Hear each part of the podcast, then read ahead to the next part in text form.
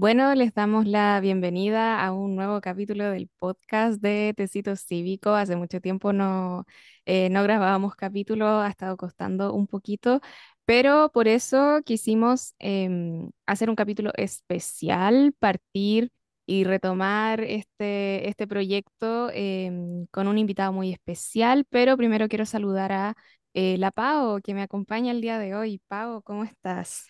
Hola, tanto tiempo. Oye, hace demasiado rato que yo no grababa podcast, así que estoy muy contenta. Aquí retomando. Aquí retomando con todo. Bueno, entonces el día de hoy em, tenemos un capítulo distinto, un capítulo especial porque tenemos un invitado. Em, es muy probable que, que lo conozcan, que lo hayan visto por ahí en internet. Em, y bueno, el día de hoy nos acompaña JP. Eh, quizás algunos lo conocen por Instagram. Bueno, él es profe de historia, crea contenido en Instagram, eh, contando episodios de, de la historia de Chile em, anecdóticos de una manera bastante entretenida. Em, bueno, también nos contó que, que es desempleado, pero yo creo que es algo por lo que pasamos todos los que pertenecemos un poquito a este mundillo de las ciencias sociales y la historia. Em, pero bueno, eso es como la introducción que podemos hacerle a este invitado, así que esperemos que eh, sea un capítulo súper entretenido. Así que, JP, em, preguntarte cómo estás y, y que te presentes también a, a- a nuestra audiencia. Cuenta cuáles Hola, son tus redes sociales. bueno, ya, bueno, te- lo voy a tirar al final. Bueno, yo soy JP, me llamo Juan Pablo, em, como dijeron en la presentación, soy profesor de historia, todo eso es la presentación que, que dijeron. Eh, ¿cómo estoy? Estoy feliz de que me hayan invitado. Me gustan estas instancias donde me invitan a conversar. Eh, he tenido solo una instancia donde me invitan a otro podcast, em, que también me quedan súper bien. También tengo mucho calor porque hace mucho calor en Santiago el día de hoy. Sí, Eh, pero maravilloso estoy. Y mis redes sociales son profe JEIP, lo escribí así porque no quería que fuera JP, en TikTok y en Instagram y en YouTube y en todas las redes que me busquen, búsquenlo así, probablemente te van a encontrar con la misma fotografía. Eso. excelente. Bueno, lo primero sería, em, ¿cómo llegaste a crear contenido em, y también por qué decidiste empezar a crear tu contenido respecto a la, a la historia de Chile, que muchas veces em, las personas pueden pensar que, que es algo fome o que es algo latero, o la gente se queda como un poco que la historia de Chile es... Bueno, un poco el proceso de independencia, Bernardo Higgins, Arturo Prat, que también es bastante popular entre la gente. Em, pero tú te dedicas a hablar de varias cosas de la historia de Chile en tus redes. Entonces, ¿cómo llegas a eso? ¿Cómo llegas a convertirte en, en profe GIP? Ya, ¿cómo llego a este proyecto? Es curioso porque yo siempre desde chico mm, como que he estado ligado a crear contenido, como intentarlo. Cuando era más chico uno veía a los youtubers y decía, oh, voy a jugar juego y me grababa y todas esas cosas. Em, claramente no resultó.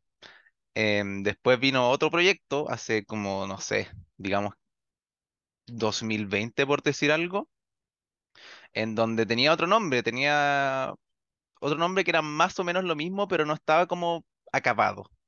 eh, y se llamaba Historia con JP. Em, y después ese nombre fue reformado en la misma cuenta de TikTok que tengo ahora, en la misma cuenta de Instagram, creo que puede ser también, no estoy seguro, em, a Profe JP. Eh, ¿cómo nace esto? ¿Cómo nace este objetivo? Curiosamente, eh, estaba como, no sé si estaba sentado, pero yo estaba pensando así, modo, me, ¿cómo se dice esto? Como que me vino la imagen como de Tere Paneque, como Tere Paneque, divulgadora científica Sí, que, que seca todo eso. Y yo dije, ya, no sé si hay alguien en historia que hace esto, como en historia de Chile. Y dije, ah, bueno, intentémoslo.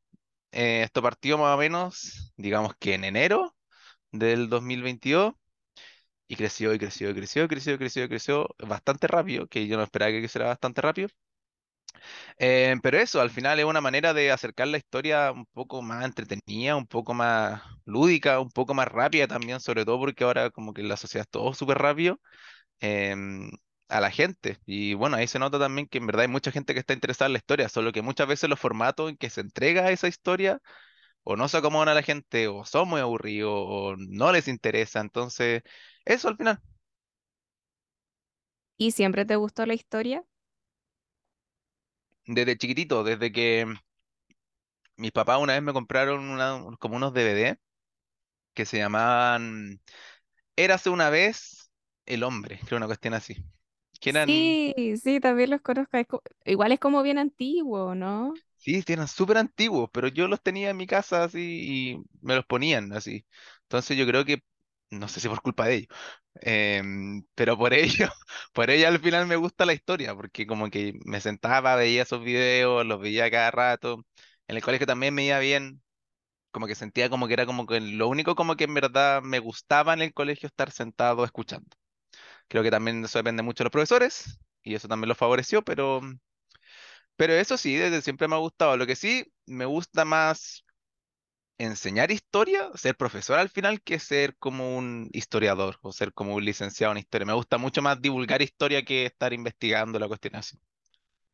Oye, qué bacán lo que haces, porque sabes que a mí me pasa mucho que yo siendo humanista, siendo full humanista, porque de científica no tengo nada, en el colegio me costaba N como encontrarle el sentido a estudiar historia.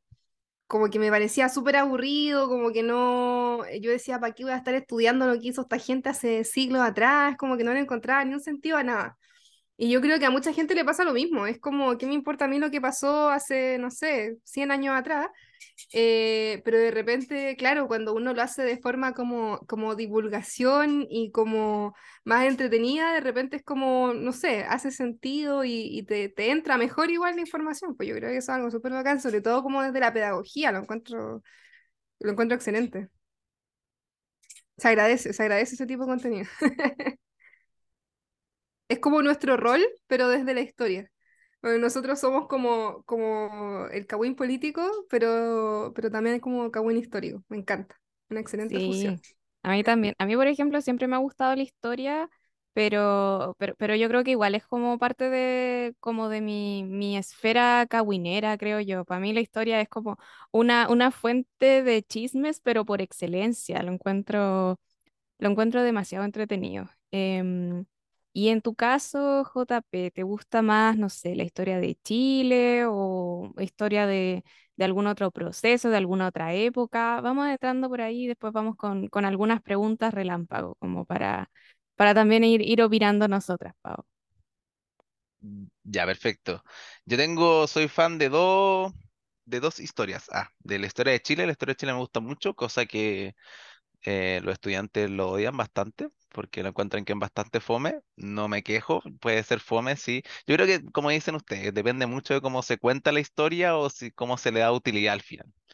Em, y otra mm, historia también que me gusta mucho, que es algo que hice en mi seminario, cuestiones así, es la historia de, de videojuegos, pero relacionado a cómo se interactúa como la gente eh, con ellos. Em, de hecho, en Chile hicimos, o sea, hice como una mini investigación, no había nada, no existe ninguna cuestión. em, pero eso es algo que me gusta mucho, mucho también. Otra cosita que me gusta harto de la historia. Que cuando hago videos de historia de los videojuegos en mis canales les va pésimo porque a nadie le interesa. Triste. A todos les interesa el Kawin. Oye, Hoy qué sí, loco. Yo, yo pensaría que al revés. sí. Igual es como primera vez que escucho esto de, de la historia de los videojuegos, como... Pero me interesa, quedé como enganchada el concepto. Cuenta, cuéntanos más al respecto, como, cómo, cómo es eso, como, cómo han ido desarrollándose o cuál ha sido como el impacto que han tenido en la sociedad. ¿Cómo, qué, qué es lo que estudias básicamente con Más del desarrollo mismo de los videojuegos, porque eso ya es como algo como que está, es como algo investigado, así como el desarrollo y cómo han ido avanzando las cuestiones, es como el impacto que tienen en los distintos espacios. Por ejemplo, la investigación que yo hice fue, no me acuerdo muy bien, pero como desde los 80 hasta el 95 y era con los videojuegos, con los arcades, con estas máquinas gigantes donde iba la gente. Entonces era todo un espacio de reunión juvenil. Entonces fue una cuestión de, claro, no hay nada escrito, no hay fotografía casi ninguna, a no ser que tengan las mismas personas en sus como álbumes así como personales, pero era una cuestión de ir a entrevistar gente, entrevistamos a esta persona, sacamos esta información, contrastamos la información eh, y al final comparar con estudios, investigaciones de afuera, porque de Chile nada, hay con algunos artículos periodísticos, pero más que eso, nada, nada, nada. Qué bacán, es como una, como una especie como de estudio sociológico, porque igual, por ejemplo, si uno va a los pueblos más chicos, como de las otras regiones de, de Chile, típico que te encontráis como estos mini casinos así, que son como donde la gente va a jugar y va a apostar, Y es muy cuático que, que forman parte como de la cultura de, de la gente, es muy original. Sí, sí, era acuático. Sí, muchos me contaban así que, claro, yo no me lo imaginaba, pero no sé, antes acá en Santiago era como que tú caminabas cada dos cuadras o tres cuadras y había un local de estos con, con juegos y todos se juntaban a jugar. Claro que estaban siempre los más importantes, pero claro, siempre era como una reunión de donde así como, ah, vamos a pasar el tiempo a aquel lugar. Entonces sí, eh, fue bacán. Fue complejo, pero, pero fue bacán. Qué buena. Qué entretenido. Bueno, y ahora para entrar en, en materia em, histórica de Chile, vamos con algunas preguntas. ¿Tu presidente o presidenta también eh, favorito en la historia de Chile y por qué? En pocas palabras.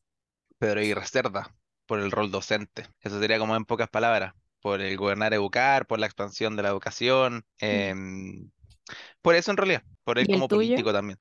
¿Y el tuyo, Pau? Oh, qué difícil. Em, o sea, sí, evidentemente Pedro Aguirre Cerda es como, es como el presidente favorito de todo el mundo. Es Es imposible como, odiar a Pedro Aguirre Cerda. Yo sí, nunca he escuchado a alguien quejarse de Pedro Aguirre Cerda. no, como que nunca he escuchado algo malo de Pedro, alguien que me diga algo malo de Pedro. Ya, Juan, ya, JP, dime algo malo de, de Pedro Aguirre Cerda, por favor. Va a No salir funado malo. de este capítulo Pedro Aguirre Cerda. Ya, pero es que igual era, era un hombre de, de hace, no, ¿cuánto? Como, ¿en qué año nació Pedro Aguirre Cerda? Eh, o sea, fue presidente en 1940, si no me equivoco, del 38 al 41, ¿no? Ya, pues Sí. imagínate, del 40, ¿cómo no va a tener nada funable? O sea, yo he visto u- un poco de lo que he leído, tampoco, tampoco entiendo el detalle, entonces no sé si es algo funable o no. Yo entiendo al, prin- al principio que no, pero Pedro Aguirre Cerda, entre las ideas que tuvo, era, era generar como un plan de mejoramiento de la raza chilena, no como en una bola nazi como Hitler, sino que em, era como más dirigido, por ejemplo, a que los niños y jóvenes hicieran deporte, a mejorar la alimentación, era como, como un rollo así. Entonces, igual he visto gente que lo ha interpretado un poquito mal, como por el tema de hablar de la raza y del mejoramiento de la raza, pero pero por lo que yo entiendo, no, no era una volada así como, como el nazismo, sino que era como mejoremos la calidad de vida de los niños y jóvenes. Entonces, ahí no sé, si me mando un, un cagazo ahí, JP, tú corrígeme, no me- para no hacer el loco. No, yo es que mm, de, de ese dato no estoy seguro, yo confío totalmente, pero se me ocurrieron dos cosas que pueden ser funables. Uno, pero que es una mala interpretación, es de esta carta que le manda Hitler, pero es que es una carta diplomática si uno la, la analiza, pero como uno que gente lo va a Ah, analizar y puede decir, oh, que están mirando, y claro. Y la otra eh, es que se casó con su prima, que también puede ser así como, oh, no, sí, eh, pero Guerrero está casado con su prima, o sea, bueno, estuvo casado, la media volada, todo queda en familia. todo queda en familia. Ese, Ahí en esa época sí, po. Sí, demás. Sí, sí, en esa época, claro. hay políticos que lo mantienen hasta el día de hoy, no podemos... Hay Sí, clases como políticas ya, que se siguen casando con sus primos. ya lo de la carta a Hitler, eso yo no tenía idea. No, yo tampoco tenía idea Ya, omito eso. mi comentario anterior. Olviden lo que dije hace dos minutos atrás. No, pero si uno, uno lo puede buscar en Google, es muy fácil, es literal, pero y reserva Hitler y va a salir al tiro, y, pero uno lo nota que es como una carta diplomática al final, de un contexto de porque una nación al final de otro planeta, no es como que le vaya a escribir así como te odio, Hitler te odio, no. Bueno, posiblemente Señor Hitler jamás leyó esa carta, yo creo, no no sé. creo. Yo creo que sí. ¿Y la escribió en qué idioma? ¿En español? ¿O, o la escribió en Esta que, alemán? no, está escrita en español, creo.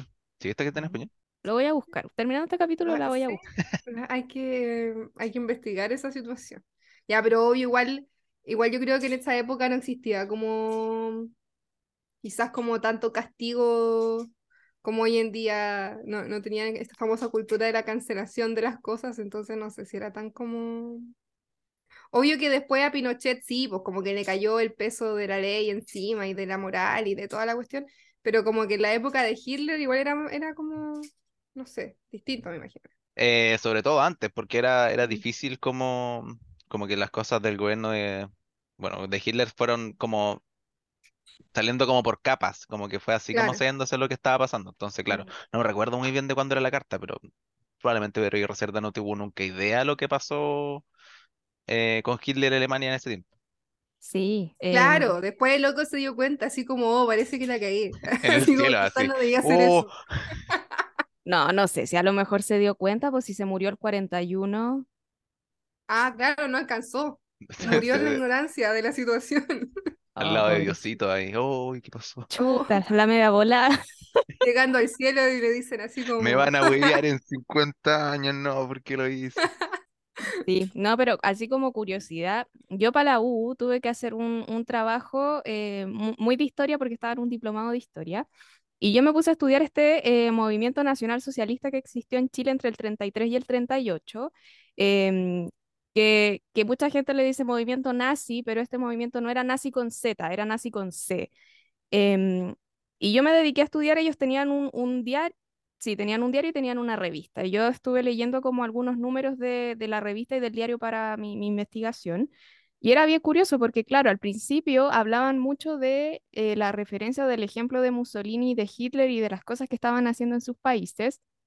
Pero igual es curioso cómo a medida que van pasando los años y a medida que Hitler y Mussolini van haciendo más cosas porque van accediendo más al poder, em, van un poco desapareciendo de las publicaciones de este movimiento nacional socialista y el movimiento nacional socialista empieza a ser como una identidad mucho más propia y, y ya hacia el final dejan de hablar de, de Hitler y Mussolini. Entonces puede que sea eso, puede que quizás al principio había más tolerancia hasta, hacia estos como líderes totalitarios, pero porque no había tampoco mucha conciencia de lo que estaba pasando. No sé, pienso acá en un país como Chile, al otro lado del mundo.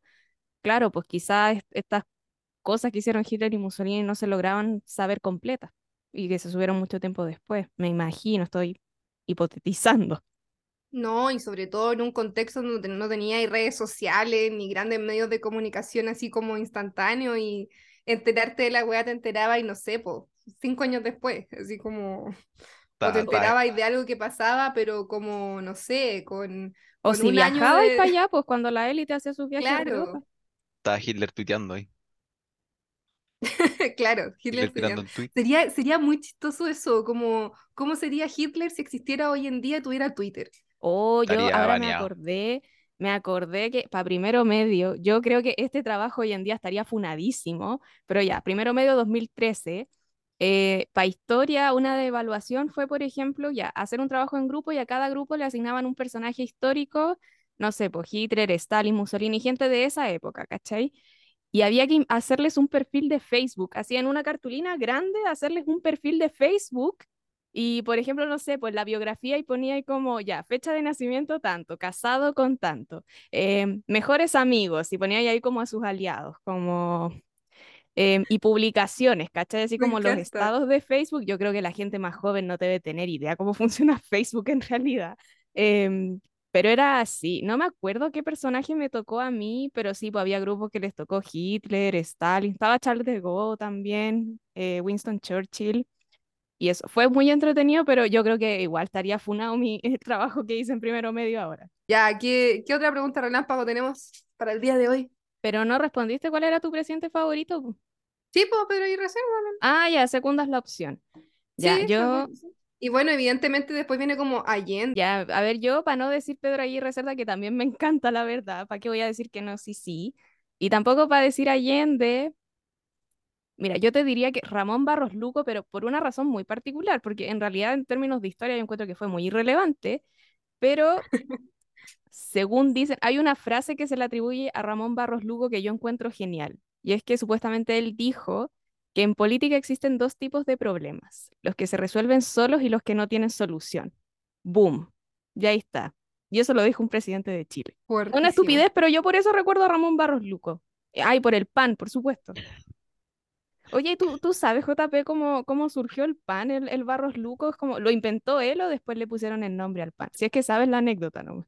No estoy seguro, pero eh, mm, creo que era porque ya estaba antes y él como que lo iba a comer siempre en el mismo lugar, una cuestión así. Creo que era ahí como en el barrio Yungay. Pues en el barrio Yungay hay un, hay un local súper como famoso. No me acuerdo el nombre en este momento. Pero que si tú entras, está, es como ambientado como en la historia de Chile y en los presidentes y toda la cuestión. Y, mm, y el Barros Luco es como, como uno de los, de los grandes, así como platos fuertes del local. Y aparentemente era porque, claro, porque el caballero iba ahí específicamente y comía todos los días, eh, o sea, bueno, no sé si todos los días, pero siempre iba a comerse ese sándwich hasta que el local terminó poniéndole Barros Luco y nombrándolo en su honor. Tengo entendido que esa es la historia. Puede que estoy chamullando y en verdad alguien me va a ir a funar después de que estoy mintiendo, pero, pero eso, eso me contaron a mí. O, Ya, en volar el día que yo fui a ese local me metieron en el chamullo y me vendieron la pomada y yo me la compré, pero no sé. Ahí en volar locales así del 2019, así. La cagó, siquiera así no tiene antiguo. ninguna, ninguna antigüedad. No, no, sí se ve antiguo. Lo voy a buscar, lo voy a buscar. A ver, ¿qué más? Ya.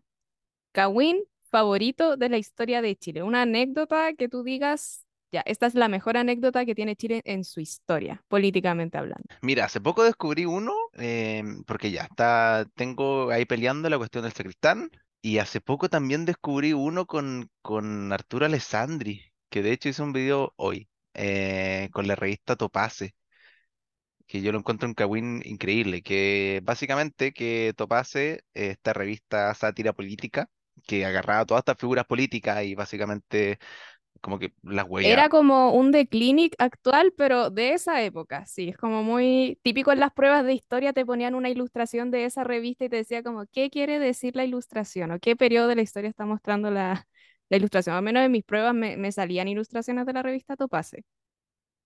Claro, eso. Y entonces resulta que eh, Alessandri, eh, bueno, la revista lo venía molestando hace harto tiempo desde que era figura política, hasta que en eh, 1937 eh, Alessandri en la escuela de aviación, si no me equivoco, hace un discurso em, como hablando de muy mala forma contra Ibáñez porque quería ver qué tal estaba la, la- cómo, cómo se lo tomaba la gente que está. Bueno, no importa. El tema es que resulta que Ibáñez contesta con una carta abierta, se la envía a distintos diarios y eh, todos esperaban que Alessandri iba a contestar, porque estaba caracterizado como el mandadero fuerte y la cuestión así, y nunca contestó. Y acá Topase, eh, Coque, eh, sabe eso, o sea, lo ve y dice, lo voy a molestar claramente porque, porque estaba como el rumor de que es un cobarde entonces Alessandri y todo eso. Le hace un, como una mini tira, una mini cómic, no sé cómo decirlo. Y eh, resulta que eh, Alessandri sabe de esto y, se querella, se querella y incauta todas las, básicamente todas las ediciones, que era el 285, todas, no sé cuántos ejemplares eran, em, y también llevan ante el juez a Coque, que era el creador de Topaz. Em, y acá el juez le pregunta, le pregunta a, a Coque así como, em, ¿te burlaste, ofendiste al presidente? Y él le responde, no, pero si pues, la caricatura sale como el león, como es el león de Tarapacá, sale un león así como totalmente domado la cuestión. Em, le dice, no, pero si ese, ese gato no, no, no representa, pero si es un león que, que está así como flaco, de circo pobre, ¿cómo va a ser el presidente? Bueno, claramente no había ninguna prueba tampoco para inculparlo.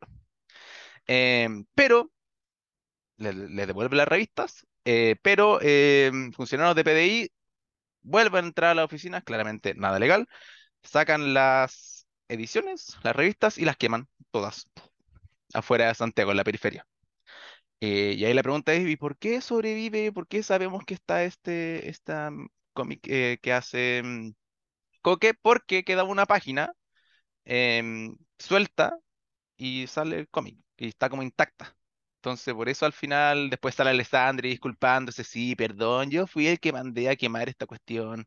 Entonces, a mí me encanta porque siento que es como, como, no sé, como ta- te, como te ponía a llorar por un cómic, no sé, así, No, y que al final es, quemar, es una cuestión que se sabe y, por mala cueva al final, pues porque queda un, una tira suelta que se cayó, no sé, una página y, y se y se sabe, porque si no, perfectamente podría haber pasado colado en la historia. Claro, y después, después Coque también se querelló, em, pero creo que no había ninguna como facultad para poder como querellarse contra el mismo presidente de la República, entonces no, era, una cosa muy No, me verdad. imagino que no era tirado las mechas pensar en querellarse contra el presidente o contra el Estado o algo así en esa época. Claro, entonces eso, yo diría que ese porque es el más nuevo, y el que más pensé, dije así como, oh, mira, me parece curioso. Igual la cuestión del sacristán la encuentro notable, ¿eh? Encuentro que es como no, no sé, a- mí es una historia que la puedo escuchar mil veces y que no me cansa. Así que si nos quieres contar un poquito de en qué consiste la cuestión del sacristán, para que la gente que no conoce esta historia conozcanla, porque de verdad encuentro que es de las mejores anécdotas de la historia de Chile. Ya, cuestión del sacristán. Gobierno Manuel Montt, gobierno conservador. Eso es importante saberlo. Todo esto pasa en 1856. Eh, entretenía la historia de cuestión del sacristán porque en la Catedral de Santiago trabajaba eh, un sacristán llamado, si no me equivoco, Pedro Santelices. Eh, bueno, cuento corto, em, el hijo del sacristán, hay, fuentes que de repente no detallan el hijo, pero otros que lo detallan el hijo, digamos que es el hijo. Tal vez, vamos a establecerlo como así. El hijo del sacristán, el hijo de Pedro Santelices, se mete eh, a la catedral, rompe la sacristía, bueno, la, sacristía como está como, mm, como digo, como, como cuarto, como pieza, y se empieza a tomar el vino la cuestión que eran para la misa. Eh, ahí lo pillan, el sacristán mayor lo pilla, em, se querella, bla, bla, bla, eh, se termina echando al sacristán Pedro Santelices. Pero Pedro Santelices se queja. Se queja contra el cabildo eclesiástico y el cabildo eclesiástico lo apoya y se dice que hay que reintegrar a Pedro Santelices. Bueno, cuento corto, em, lo hacen, después la persona que le descubrió que era el sacristán mayor se va porque no está de acuerdo con la decisión. eh, después entra el vicario, que el vicario dice que hay que expulsar de nuevo al sacristán, así que Pedro Santelices estaba saliendo, entrando, saliendo, entrando, estaba así todo el rato. Em, y ahí el cabildo va a los tribunales civiles. Va los tribunales civiles. eh, mientras todo esto estaba pasando, también el obispo dice que, el arzobispo Valdivieso dice que eh, no importa lo que digan los tribunales civiles, él no lo va a respetar, no le interesa. Y em, de ahí, de ahí, de ahí. Ah, bueno, los tribunales fallan a favor, fallan a favor de Pedro Santalice, que tiene que ser puesto de nuevo en el, en el puesto. Claramente el arzobispo no iba a respetar eso. Y el arzobispo también va donde Manuel Montt, presidente de la época. Eh, y ahí Manuel Montt está en un pleito, porque ¿qué hace presidente conservador eh, con todo esto? ¿Apoya a los tribunales civiles o apoya a la iglesia? Al final los tribunales civiles es, es uno como que no, como presidente no puede ir en contra de los Más tribunales de la República. en el periodo conservador, por sobre todo. Claro, entonces era como ah, tomara decisión A o decisión B, iba a ser un desastre fuera cual- la cosa que pasara. Eh, bueno, él termina mm, llegando a la solución de que las personas del Cabildo Eclesiástico, que fueron quienes pusieron la querella, al final sacaran la querella. Cosa de que todo esto no fuera efectivo, de que no, de que mm, el arzobispo, porque eso, dato importante, si el arzobispo se negaba a acatar esto, eh, iba a ser desterrado. Lo tenían que desterrar y con la misma firma de Manuel Montt. Entonces era una cuestión como, como boom, así como que en verdad era como mucha polémica. Entonces, eso, al final eh, desaparece porque sale, se van de la querella y queda todo, bueno, no queda todo en nada. Al final el pleito que hace que políticamente se quiebre todo el, todo el, como el bando conservador y ya empieza entrando los liberales. A mí me, me, me encanta esta historia porque siento que por, por un- una persona, una persona que no pudo resistir la tentación de tomarse el vino de la misa, que yo no, a todo esto, yo no sé si el vino de la misa es como un vino convencional o si será distinto, ahí no tengo idea. Pau, no sé si cachai ahí, la verdad no.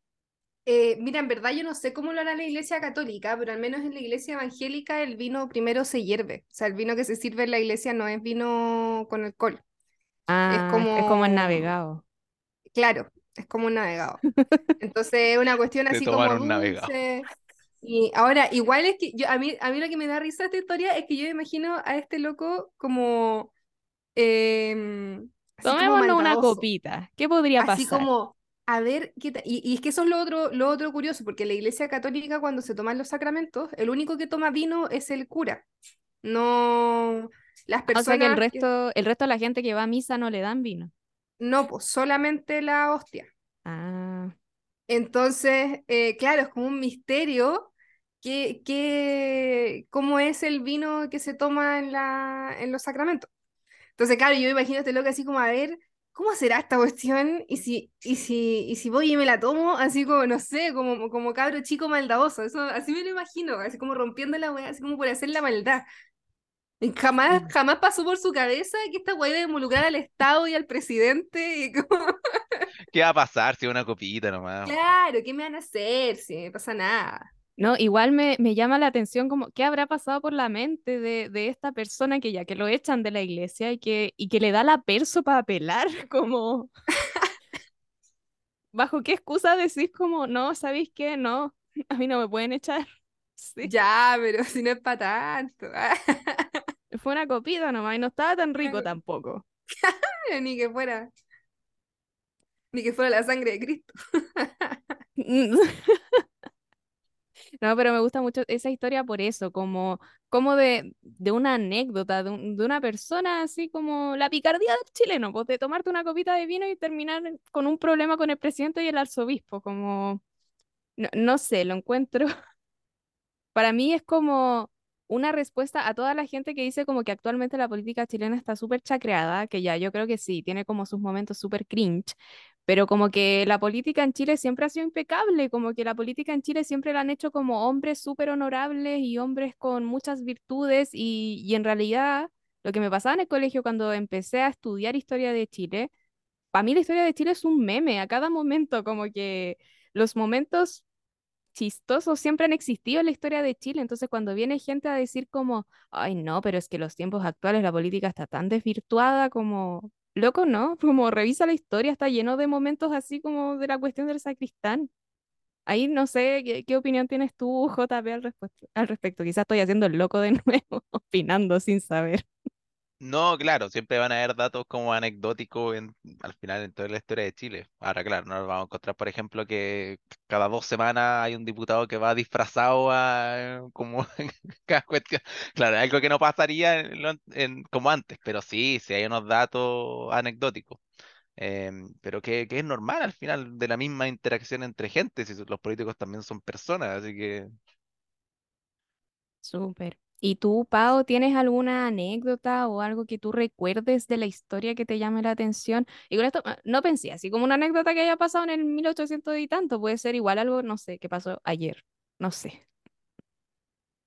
No sé, o sea, yo creo que, a ver, de la, de la política actual quizá, porque yo de historia para atrás, en verdad, así como de anécdotas, sé, sé re poco, porque bueno, a mí en el colegio la historia me la enseñaron bien como la... Entonces no, no me acuerdo tanto como de anécdotas, obvio sí como, como de las cosas así más serias que pasaron en la historia, pero, pero más en la actualidad, yo creo que la que siempre nos da como, como cosas para reírnos es la Pamela Gil. Yo, yo creo que ya debería jubilarse. Yo también creo que debería jubilarse.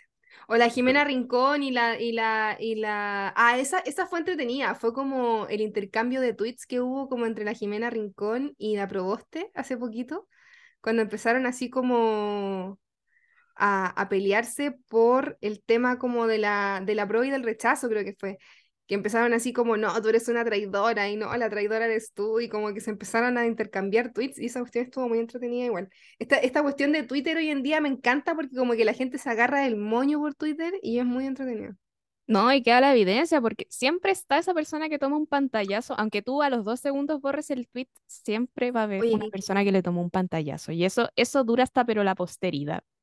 sí, y como que es imposible que se borre del- de, internet, es como, no sé, yo, yo siento que antes, claro, podía, podíais mandar a quemar un lote entero de libros afuera de Santiago, pero hoy en día como que no tenéis forma de borrar la evidencia de internet de lo que hiciste, como que te sacaron una foto y fuiste para siempre, eh, hasta la posteridad, guardado en, en internet, y siempre alguien tiene una copia y siempre alguien tiene un pantallazo impresionante. Pero no sé, yo soy muy fome para estas cosas. ¿Qué, ¿Tú tenías alguno chistoso, Fer? A mí me encanta la anécdota del cura de Catapilco, no sé si lo han escuchado. No. ¿No? no tengo el idea. cura de, de Catapilco, Mira, esto, pillaste a JP. Bueno, sí, Yo e- esta es una historia que le encantaba a mi profe de historia de- del colegio y que hasta hace muy poco se, no, no, hasta hace muy poco ya, yo creo que nuestros abuelos quizás conocen la expresión, pero em, existía la expresión no seas como el cura de Catapilco. Y este señor em, era un, un cura, evidentemente. em, y bueno, ¿por qué se hizo conocido y por qué pasó a la historia? Porque este señor fue candidato en la elección presidencial de 1958, una elección que terminó ganando Jorge Alessandri y donde también compitió Salvador Allende. Recordemos que Salvador Allende compitió en cuatro elecciones presidenciales. La cosa es que en esta elección, eh, Salvador Allende era el candidato favorito a ganar. Y lo que pasó es que aparece este señor, el cura de Catapilco, un señor como muy, muy de izquierda, como más a la izquierda que Allende. Y este señor, el cura de Catapilco, saca algo así como un 3% de votos. Fue el candidato con menor votación de, de todos. Y la diferencia entre Jorge Alessandri y Salvador Allende fue algo así como de 3% de votos también. Entonces, la, como el supuesto que se hace, que igual al menos desde la ciencia política tam- también sabemos que no se debería hacer, pero pasó a la historia por esto, es que si el cura de Catapilco no se hubiese presentado a esa elección, posiblemente esos 3% de votos que sacó habrían ido para Salvador Allende y Salvador Allende habría ganado la elección de 1958. Y desde ahí que existe el dicho como de, no sé, como el cura de Catapilco, como de ser esta persona que al final le termina restando votos al, eh, al candidato favorito y termina ganando el opositor por culpa de él. Y, y esa es la historia. A mí me encanta. Y encuentro muy chistoso el nombre Catapilco. No sé por qué. Encuentro que todo es chistoso en esa historia. El cura de Catapilco. Un señor que él y su fe dijo, yo voy a ser candidato presidencial. Y sacó 3% de voto. Es como Artés. Sí, yo creo que si lo lleváramos como a... Como al, al Chile actual podría ser, si tuviéramos sistema presidencial de una sola vuelta. Ahora ya esas cosas no pasan porque existe la segunda vuelta presidencial. ¿Y a ti, JP, se te han ocurrido otros momentos que, que tú digas como, ya, qué notable Chile? Ay, no, porque estaba muy concentrado escuchando, entonces como que no, no, no me di tiempo a pensar a mí mismo así una anécdota. A mí algo, algo que me hace pensar como qué notable Chile es cuando vino la, la reina Isabel. Y, y como que está ese momento que ustedes mencionaban en, en el capítulo, en uno de los tantos capítulos de Cito Real, cuando ella viene y la reina Isabel se baja y estaban vestidas como del mismo color la, la esposa de Frey y la reina Isabel. Y es como una imagen como tal, tan como, no sé, surreal, porque es como la reina llegando así como toda fabulosa con su vestido rosado y la cuestión, y como la esposa del presidente al lado así como vestida igual. Lo encuentro muy notable también. Lo encuentro es como estas cosas que pasan en Chile y que tú decís como, como qué, raro es este país. Somos, un meme con patas. A mí hay otro momento de esa visita que me gusta mucho, que es cuando a la reina la llevan a Pucón. em, Y ya la, la hacen conocer Pucón y en eso se acerca una persona del lugar, me parece, tuvo que haber sido un pescador, pero muy esto de la amabilidad del chileno, sobre todo del chileno de región, el caballero llegó con así un pescado, un pescado recién sacado así como del lago, un pescado gigante envuelto en diario y se lo va a pasar a la reina. Y la reina queda así como, ¿qué es esto? ¿Por qué esta persona me está pasando esto? Y es un pescado así, bueno, envuelto en un diario y la persona como que se lo quiere pasar así como para darle la bienvenida, así como bienvenida sureña. Y, y parece que hay una foto de eso, pero, pero es bien, es bien chistoso el momento. Eso es como, yo digo así como Chile represent. Dime que lo O de aceptó. Pucón. O de Pucón. No, sí, sí, parece que hay una foto, sí. Tengo la idea de yo haber visto una foto de eso, pero sí. Qué chistoso momento. Me imagino como, como la, el, como la situación incómoda de la reina, así como, ¿qué, qué? Así, ¿cómo, cómo recibo esto? Como, gracias. ¿Han visto la película Bichos, esa escena donde se regalan piedras y nadie entiende esa tradición de regalarse piedras? Ya, pero me encanta, me encanta Chile, me encantan esas cosas que tiene de repente que es como, no sé, vivimos en el mejor país de Chile. Sí, A otra veces, a anécdota veces. que, La bueno, estas anécdotas tienen siempre un montón de versiones, que es como, por ejemplo, por qué surgió el cola de mono. No sé si JP tienes, ¿conoces alguna versión de por qué surgió el cola de mono? No soy especialista en en la historia del colamono, lamentablemente. Yo conozco una versión, pero igual es, yo no le encuentro sentido al menos, y es que Manuel Montt organizó como una fiesta en su casa, o ya pudo haber sido Pedro Montt también, no estoy segura cuál de los dos, pero uno de los Montt. Em, Y, eh, uno de, y este señor Montt tenía un revólver, igual algo como muy típico de la época, que como todo hombre así como de la élite tuviera como su arma. em, y el revólver se perdió. Y mucha gente empezó a hablar del Colt de Montt, porque existían los, los revólver Colt, que creo que hasta el día de hoy existen, que es una marca muy famosa de, de revólver, y eso derivó en cola de mono. A mí no me convence tanto la versión, pero igual elijo creer porque lo encuentro anecdótico, la verdad. Yo también había escuchado esa versión. Como, creo haberla escuchado como en la tele, así que yo supongo que algo de realidad debe tener. Salió en la He tele, muteado. tiene que ser ¿Cómo? verdad. Salió en la tele, tiene que ser verdad. Salió en la tele, tiene que ser verdad. Lo dijeron buenos días a todos. Como, Claro, ¿Cómo- ¿cómo cómo no va a hacer ser No, así cierto como va a ser dijo, mentira. lo dijo Julio César? Yo no- Ya, entonces, JP, otro presidente que te guste o algún periodo de la historia de Chile que tú encuentres más entretenido que otro. Si la, el periodo conservador, la República Socialista, los 12 días, que también encuentro que es como un gran episodio en la historia de Chile, pese a lo breve que fue. Eh, no sé, cuéntanos. A mí me gusta toda la época del salitre de Chile. Por, el- por un lado, como, como ostentar, así como, ¡oh, somos millonarios! Em, por otro lado, también porque políticamente, o sea, como que no, no, no, el periodo como parlamentario es como muy, como, muy raro, como que no pasa nada, y como mucha gente, está mucha gente descontenta, y los políticos ahí, oh, O las parece, rotativas ministeriales también, que también, Que claro, mucha gente piensa que, que ahora es como una política súper poco seria, pero en ese entonces los ministros duraban 18 días en el cargo, habían veces que los presidentes tenían que cambiar el gabinete completo y que ya prácticamente no les quedaban amigos para poner en el gabinete como de tantas censuras que les habían hecho. Entonces sí, el, el periodo parlamentario a la chilena fue bien raro en ese sentido, pero continúa con, con lo del periodo del salitre. Sí, no, que, que eso me gusta mucho porque está la, el- como el contraste del salitre, del salitre riqueza, del salitre como que empezamos a hacer múltiples obras, de etcétera, etcétera, etcétera. Está la parte mm, ya como de los políticos como que no son incapaces de reaccionar con los problemas que al final está viviendo la sociedad y también la sociedad misma que está como, como no sé, pues está surgiendo una, ya una incipiente clase media. Eh, la las clases obreras empiezan a protestar y ya en verdad muy fuerte, como la reacción del Estado frente a esas clases obreras. Em, entonces, por eso me, me gusta harto ese periodo, como que no podría decir como un periodo en presidente, como así específico, pero toda la época del salitre hasta, hasta ya Gran Depresión, 1929, cuando todo se va al pozo, em, me resulta curiosa, me resulta como como entretenida, pero ni siquiera tanto por lo político, sino más como por como el contexto como general socioeconómico.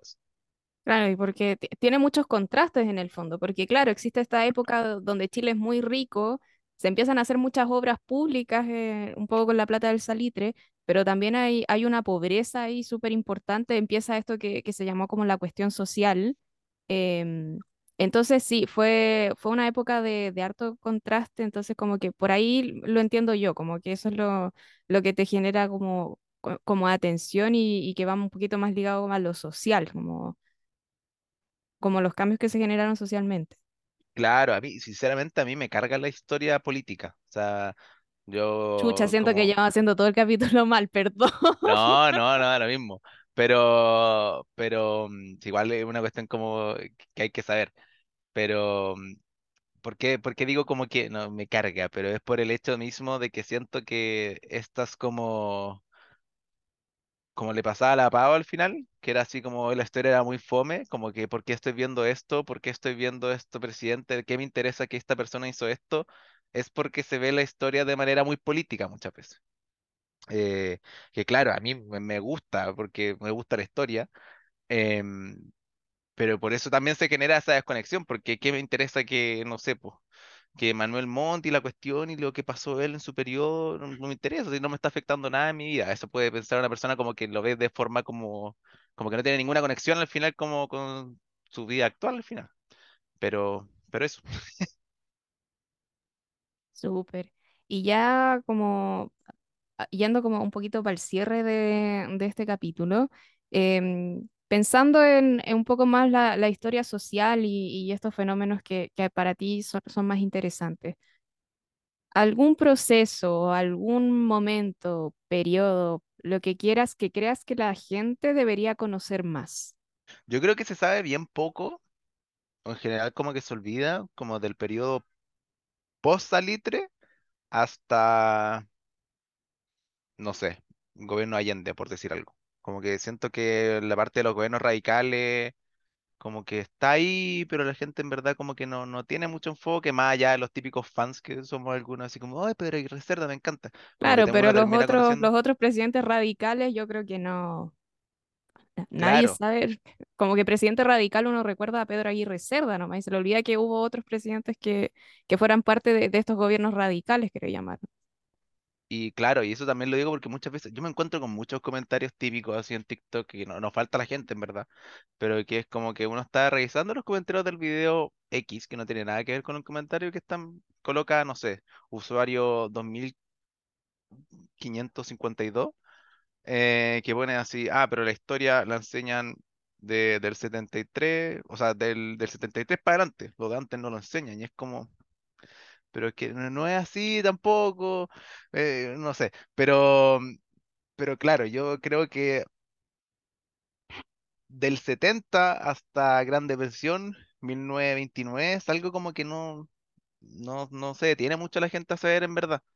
De los mismos como tres tercios al final, de Jorge Alessandri, de Eduardo Frei padre, como que se sabe muy poco también, como que no es muy interesante. Allende claramente resulta muy interesante, mucha gente sabe por el, también el contexto histórico y todo lo que conlleva históricamente.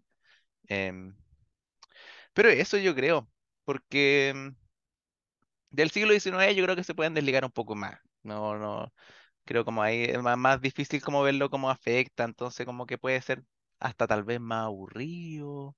Es que pero- creo que desde la historia, y esto lo veo así como, como una persona que le gusta la historia nomás, no soy licenciada en historia, pero siento que la historia del siglo XIX en Chile es, es muy política, no porque socialmente no hayan pasado cosas, evidentemente en la sociedad pasaban cosas, pero lo que existe es mucho la historia de la élite al final en el siglo XIX. Creo que en el siglo XX es que empieza em, a ponerse ojo mucho en los movimientos obreros, los movimientos campesinos, el surgimiento de la clase media, entonces creo que hay un poquito más de historia social en, en el siglo XX, así que obviamente pueden haber historiadores que discrepen conmigo, pero pues porque es su negocio, no el mío. Em, Pao, ¿tú tienes algún momento de, de la historia que te guste o del que te gustaría saber más, por ejemplo?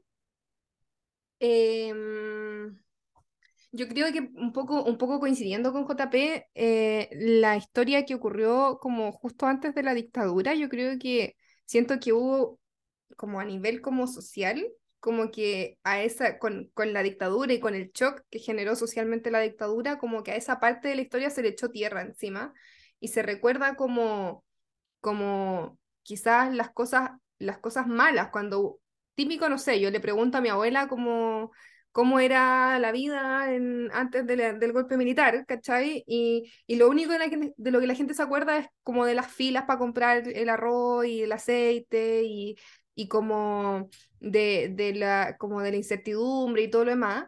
Pero, pero yo siento que precisamente como a nivel social, esa historia previa a la dictadura tiene una cuestión súper interesante que es como, como, como precisamente como de articulación quizás de los movimientos obreros, como que había una cuestión em, como de grupos sociales organizados, ¿cachai? Eh, que tenía una cuestión súper de base, era súper social, ¿cachai? Como movimientos campesinos, había como una, como una, una cohesión social que, que se perdió con la dictadura y que fue precisamente como la idea de la dictadura, entre muchas otras cosas, fue romper ese tejido social. po. Es heavy, yo creo que eh, eh, me, me parece muy impactante esa, esa pérdida de memoria.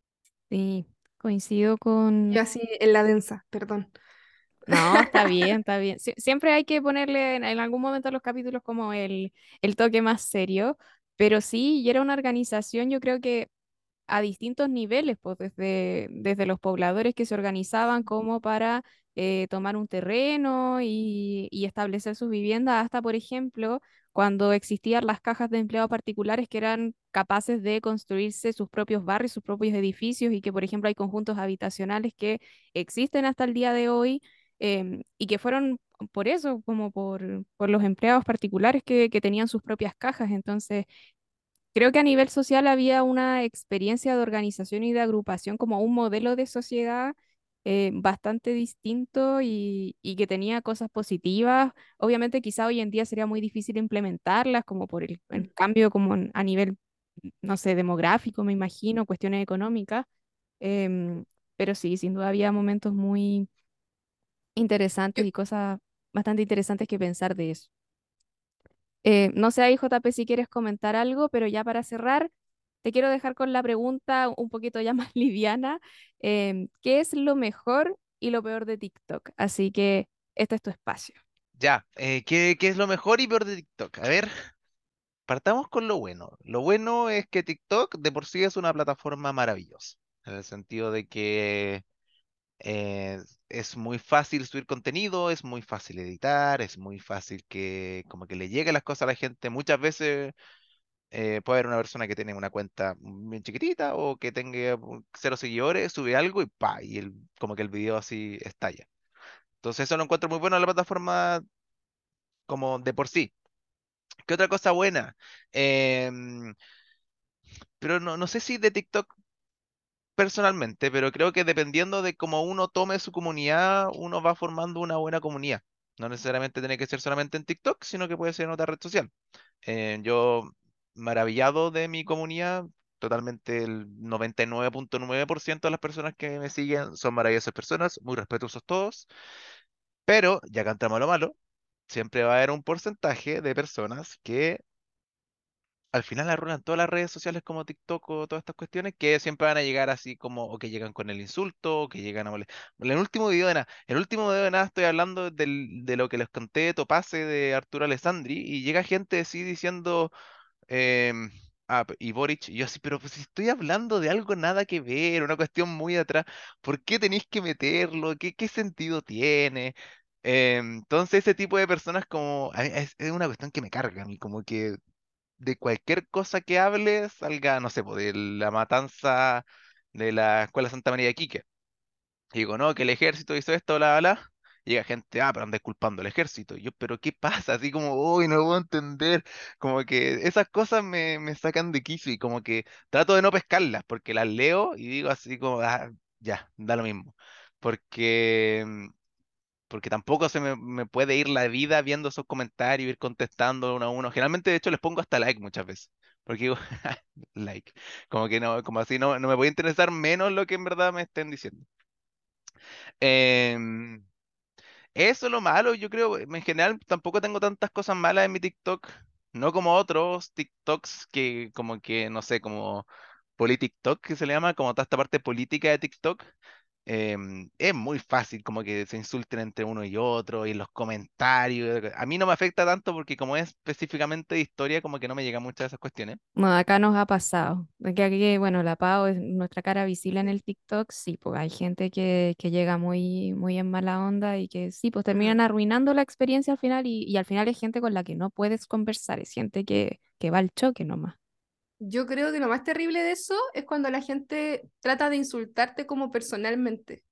como, como, no sé, a, a mí me han dicho, no sé, que soy mentirosa, ¿cachai? Como, o que, o que no sé de lo que estoy hablando, como, como ese tipo de ataques personales que te como, ¿para qué? ¿Para qué? ¿Cachai? Como que si quería exponer tu punto ya, pero como que ¿para qué denostar a la otra persona? ¿Cachai? Es como esa maldad que hay en las redes sociales gratuitas, que es como, no era necesario, amigo, pero gracias.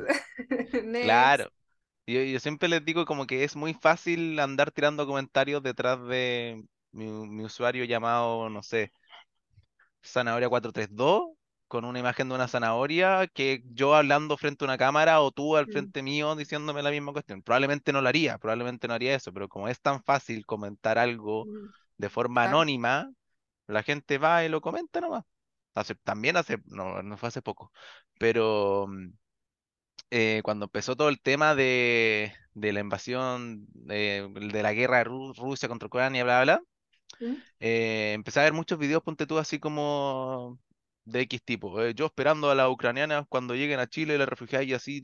Hice un video sobre eso, diciendo así como, esto no es para la risa, así como esto hay gente sufriendo, hay gente que la está pasando mal, esto no debería ser para la risa. Y claro, van los comentarios, ah, cómo te enojas por un chiste, pero es que ni siquiera un chiste, no, no es un chiste y es malo, ni siquiera entretenido. Entonces, como... Pero bueno. Em, bueno, esa es, el algoritmo TikTok también es otra cosa mala que puede tener, como que te encierra mucho. Em, si yo soy de un sector político X em, y le pongo mucho like a mi cuestión, probablemente no voy a ver ni una cuestión más que solo eso. Si soy de derecha radical, chao, es como una burbuja al final, como que no podéis salir de ahí. Entonces, eso. Yo siento que igual a nosotros nos pasa que como que cada vez que publicamos algo un poco más, más ideologizado, por así decirlo, como algo no tan objetivo, eh, nos llegan como todos los bots y toda la gente como del bando contrario como a insultarnos. Esa cuestión me parece muy loca porque es como, a veces yo, yo solo considero una victoria, porque yo digo así como, llegamos al, al, otro lado de la, como interesante igual, eh, como bacán. No, no, es no, no nos pasa tanto eso como del, del encapsulamiento. Pero, pero sí es cierto. Y lo otro que me gusta de TikTok de repente, o de, o de Instagram también, que es como las comunidades que uno forma, que uno a veces ni siquiera tiene por qué ponerse a pelear o a responder, porque como que tus mismos seguidores que te apoyan empiezan a pelear con la gente. Y eso es tan entretenida y me encanta leer como esas peleas eternas que son como tonto tú, no, tonto tú. Es muy chistoso. Sí, bueno, es como bien, bien chistoso lo que se produce como en internet y, y yo creo que igual es un, un área donde recién estamos aprendiendo a, a movernos. Bueno, eh, JP, te queremos agradecer tu tiempo, tus conocimientos, tu- tus ganas de estar aquí. Em, esperamos que lo hayas pasado muy bien, así que por último, em, darte el espacio para que a la gente les recuerdes tus redes sociales, que te sigan, que vean tu, tu contenido y eso, te damos el espacio para cerrar este capítulo especial de Tecito Cívico. Eh, yo muy feliz de estar acá, la pasé súper bien. Muchas gracias por invitarme. Fue una conversación entretenida, me reí. Eh, mis redes sociales, eh, me pueden seguir en Instagram si es que están más interesados como en preparación, si es que van a dar postular a la universidad, alguna cuestión así. Profe JP. Si es que están más interesados en saber datos históricos, reírse un rato con la historia, mejor van a mi TikTok, que se llama igual que en Instagram, profe JP. Eh, en YouTube están las, también las clases, se llama igual, como todas mis cuentas. Em, pero esa es más de preparación para de nuevo, para la prueba, para la PAES. Em, y eso, eso, muy agradecido de que me inviten. Muchas Oye, sí, gracias. muchas gracias, te pasaste, ¿verdad? A mí también me encantó la conversación. Me encanta porque yo también aprendo de este tipo de cosas y ojalá que la gente en la casa también haya aprendido algunos datos históricos de nuestro país. Em, y eso, yo también muy agradecida y muy feliz de, de haber participado en el capítulo hoy día. Así que eso, gente, cuídense, infórmense y nos estaremos escuchando en un próximo capítulo del podcast. Así que adiós. Cuídense mucho, chao, chao. Chao.